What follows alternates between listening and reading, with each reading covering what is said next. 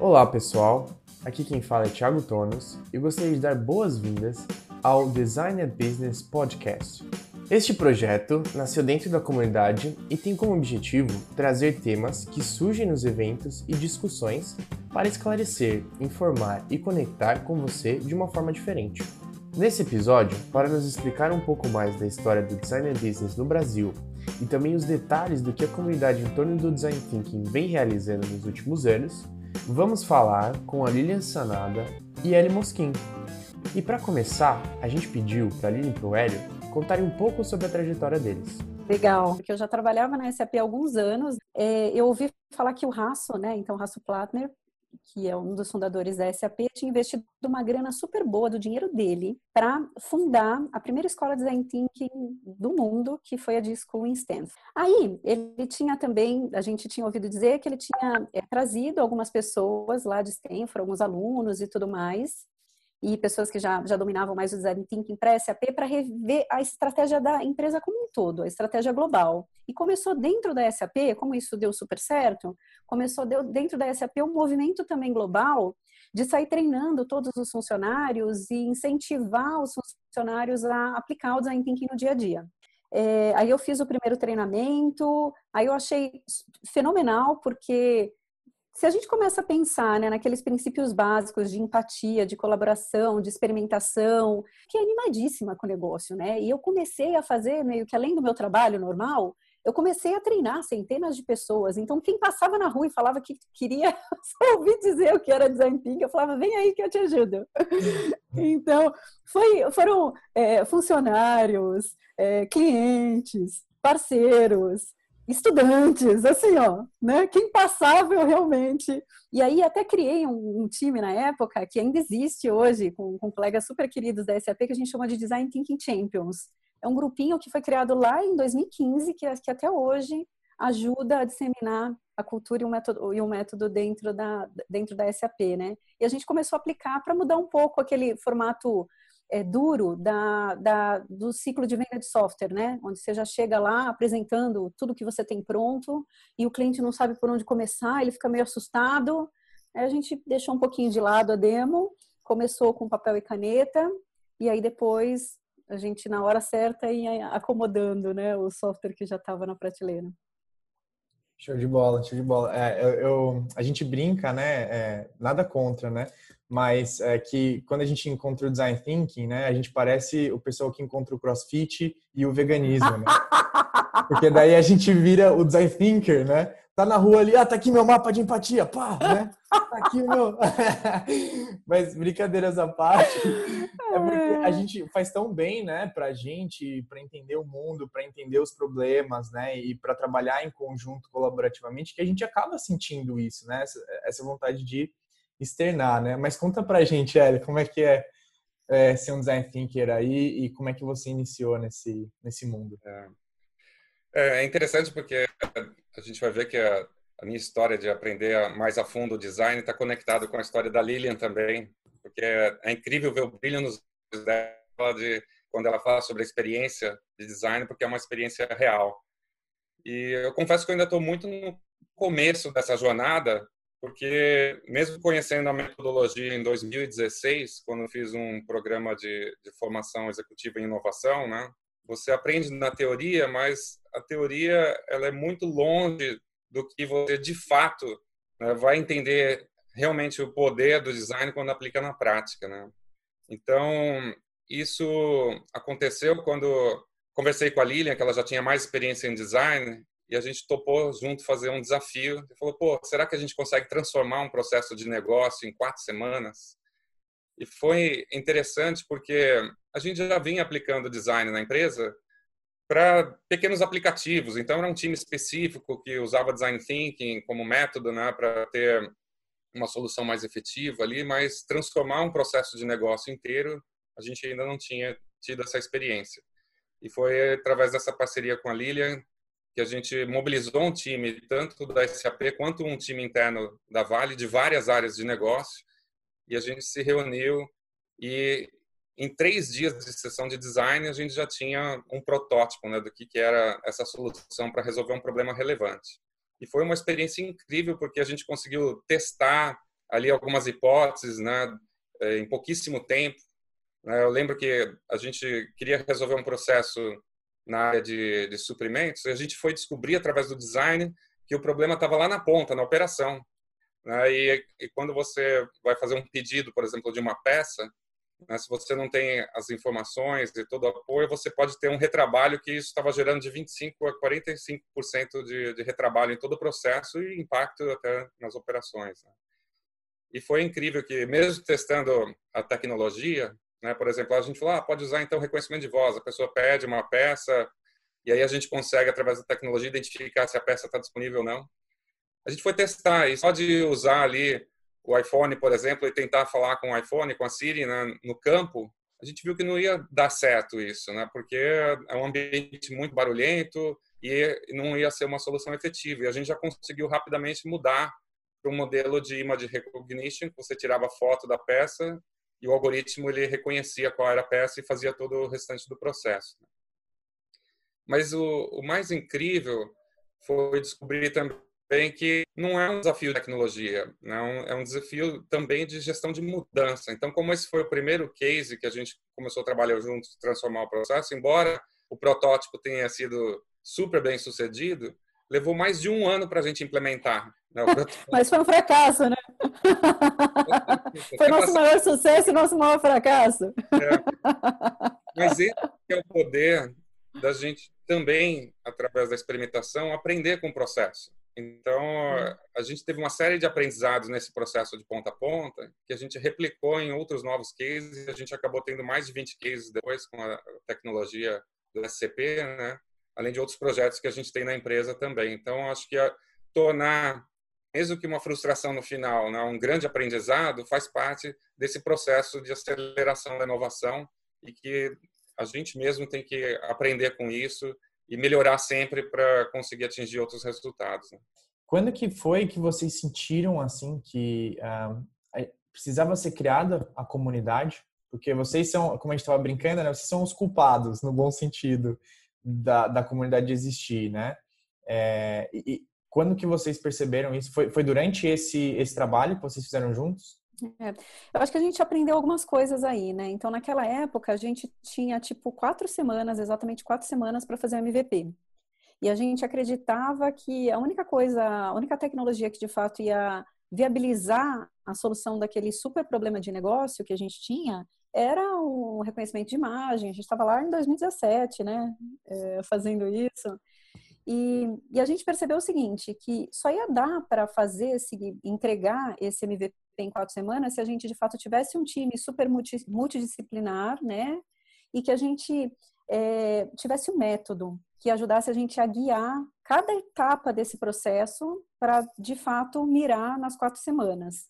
E apesar da gente ter conseguido construir uma solução incrível em quatro semanas, quando a gente viu que demorava meses para aquele pequeno projeto piloto sair do papel, a gente falou: poxa, peraí.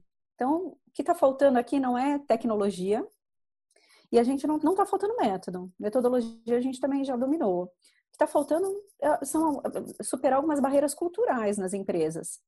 E aí, ao passo que esse MVP foi entregue, aí estava entre é, SAP e Vale, outros tinham sido entregues também no, durante o, o ano de 2018 com outras grandes empresas.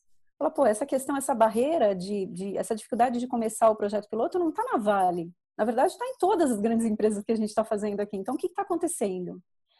Então, a gente diz assim que foi o nosso maior, é, é, brincando, né, que foi o nosso maior sucesso de aprendizado e maior fracasso, porque demorou muito para sair do papel, né? E que projeto de inovação? Você faz uma inovação hoje, você vai tirar daqui a um ano? Para, né?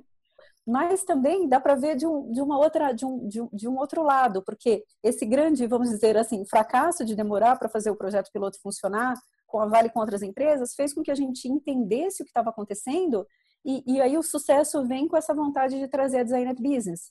Porque aí eu fui para Palo Alto, fiz um treinamento lá e ouvi falar dessa comunidade, que já existia desde 2010. Tinha sido é, criada por colegas, assim, tipo como nós aqui, entendeu? Na época da Philips, da Nestlé e da SAP, que já estavam sentindo essa necessidade desde 2010 e falava, bom, vamos criar uma comunidade para que a gente possa reunir esses líderes de inovação dessas grandes empresas e possa compartilhar lições aprendidas e trabalhar em conjunto, entendeu? Para ver se a gente de fato consegue promover essa transformação cultural através do design, do design thinking, para melhorar a nossa vida, assim, para a gente conseguir tirar nosso projeto do papel, senão não vai ter jeito.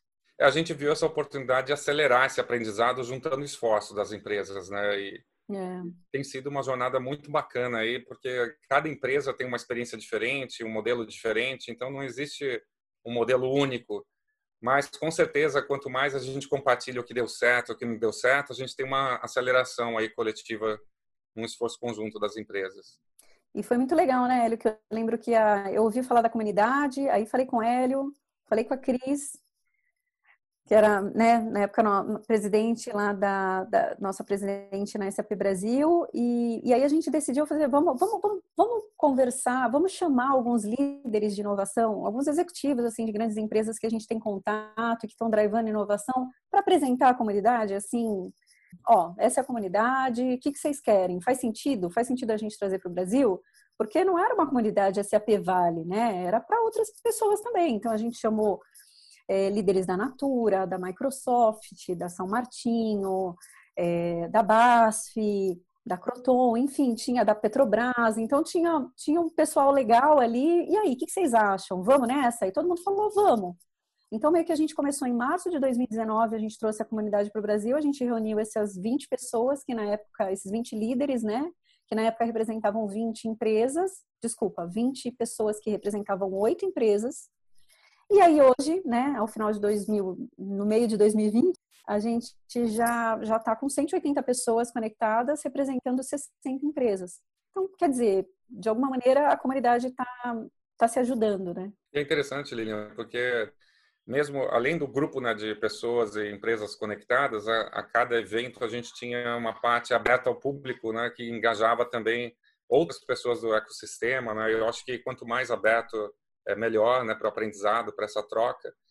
E o foco de 2019 realmente foi muito nessa troca de experiências aí. A gente teve alguns encontros incríveis aí na própria sede da Microsoft, na BASF, na Natura, né, na Vale. O último até agora que foi recentemente mais com a Vivo e com a XP, né, online, nesse novo contexto que a gente está vivendo, continuando essa prática de trocas importantes aí de aprendizado entre as empresas, né? Agora, para esse ano em diante, a gente quer focar também no outro pilar de cocriação. Então, a possibilidade de identificar problemas em comum entre as empresas e unir os esforços, tanto os especialistas quanto os recursos, para acelerar também a inovação entre as empresas. Né? Sem dúvida. Porque, no final das contas, a, a, comunidade, ela desde a fundação lá de 2010, e quando a gente trouxe para o Brasil, a gente manteve isso, ela tem três grandes pilares, né? Esse, esse pilar que a gente promove esse ambiente seguro para troca de, de, de, lições aprendidas e de conhecimento, a ideia é que não sejam compartilhadas só histórias de sucesso, a gente quer ouvir histórias de fracasso, né? Porque, na verdade, a gente sabe que a gente aprende com, com as histórias de fracasso. É, é até uma ilusão achar que as grandes empresas que deram certo nesse mundo deram certo porque tinham uma estratégia linda e só foi só, só, só receberam glórias ao longo dessa jornada. Muito pelo contrário, né? Apanharam pra caramba. Exato. Aí tem o pilar do Skill Up, que é onde a gente tenta multiplicar o conhecimento dentro da comunidade.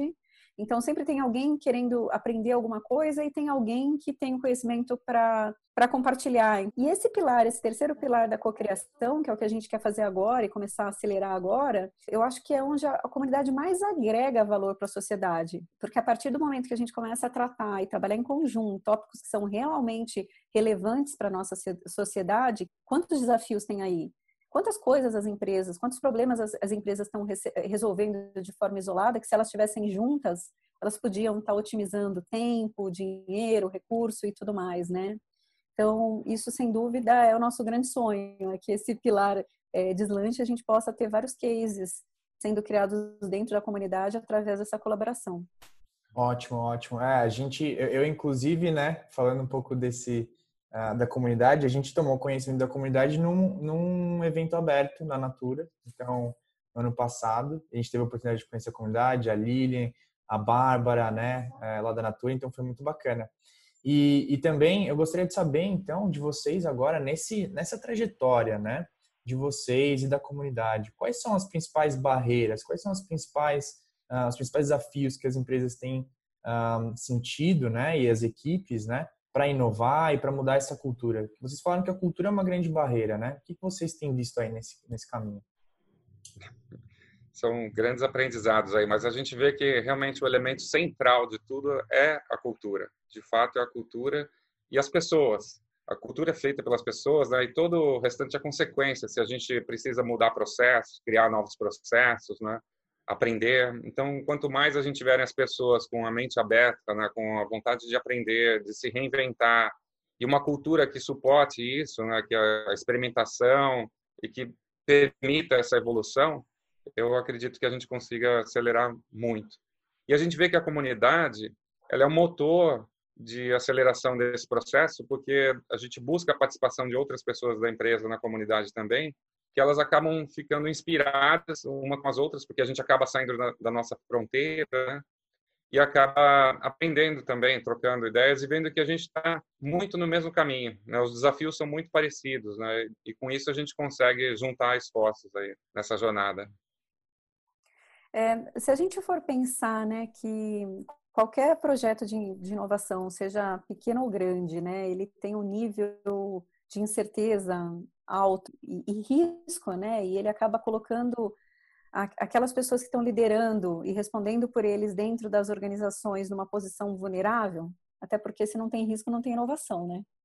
é, é óbvio, né? é, é, eu acho que ainda tem muito questão, essa questão do medo, né? ah, eu vou, vou atrelar meu nome a, a, esse projeto, e se ele não der certo? No, e, no entanto, na verdade, deveria ser, ah, deveria ser olhado e analisado sobre uma ótica totalmente distinta, né? Se ele não der certo, ótimo, aprendi, vamos para o próximo. É, a gente acha que, apesar de, de ter muito risco envolvido, a partir do momento que você tem um método bacana e que você está trabalhando de forma colaborativa, você acaba mitigando muito desse risco, né? E o investimento, ele não é um investimento enorme para começar, ele não deveria ser. Então, é, essa forma de pensar e, na inovação é, e, e, essa habilidade que alguma, alguns agentes de transformação de dentro da, das empresas têm de hackear né, o sistema, uhum. hackear os grandes processos burocráticos, é o que a gente procura fomentar e hoje ainda é uma das grandes barreiras, né? Agora eu queria que vocês falassem o que vocês pensam para o futuro da comunidade. O que vocês uh, veem assim daqui dois anos, três anos? Como é que vocês acreditam que a comunidade estaria? Tem um, um ditado muito sábio que diz assim: ó, se você quer ir rápido, você vai sozinho. Mas se você quer ir longe, você vai acompanhado.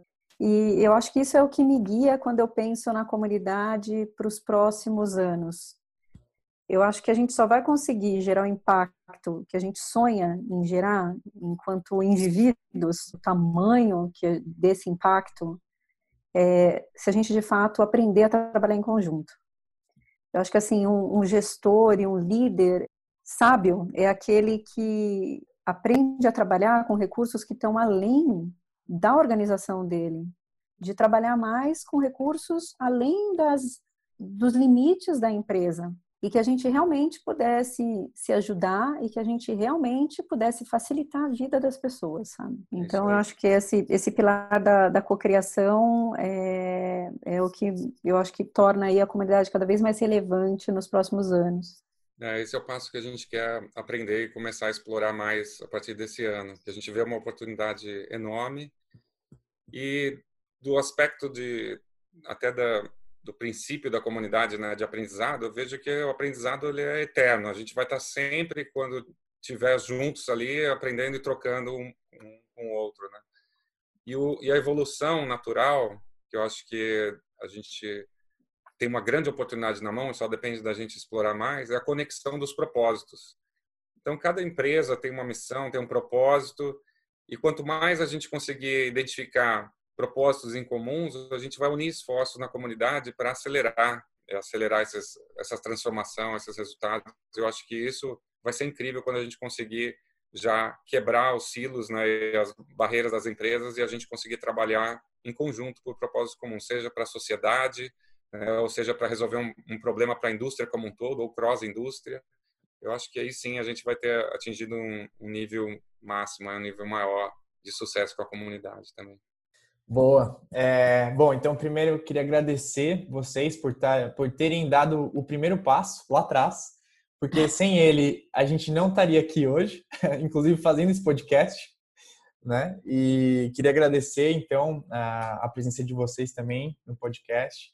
É, espero que seja um projeto duradouro aí e, e que a gente consiga fazer mais esse bate-papo. Eu aprendi muito com vocês hoje, é, muito bom, muito bom estar aqui. E eu acredito que dentro da comunidade a gente tem muitas histórias legais, né? Que aí são assuntos para os próximos podcasts. Tem muita gente boa fazendo coisa incrível, né? E, e, quanto mais a gente puder conhecer essas histórias, mais a gente aprende. Exatamente. A gente tem que convidar toda a turma da comunidade para conversar aqui nesse podcast. A gente tem aprendido muito lá, então a gente compartilha aqui também através deles aí. Seria ótimo. É isso aí, por hoje é só. Falamos com a Lilian e com o Hélio sobre as origens da comunidade de designer business no Brasil e aprendemos muito como as empresas estão se adaptando, se transformando, usando o design para oferecer mais valor para os seus clientes e inovando de forma mais rápida e sustentável. Aproveitando que você está por aqui, gostaríamos de te convidar para curtir nossas mídias sociais, Instagram, LinkedIn e YouTube, e também visitar nosso site www.designerbusinessbrasil.com.br. Agradecemos sua atenção, esperamos que tenha gostado e fica aqui o nosso convite para acompanhar o podcast e também participar com suas sugestões e com suas ideias. Até mais!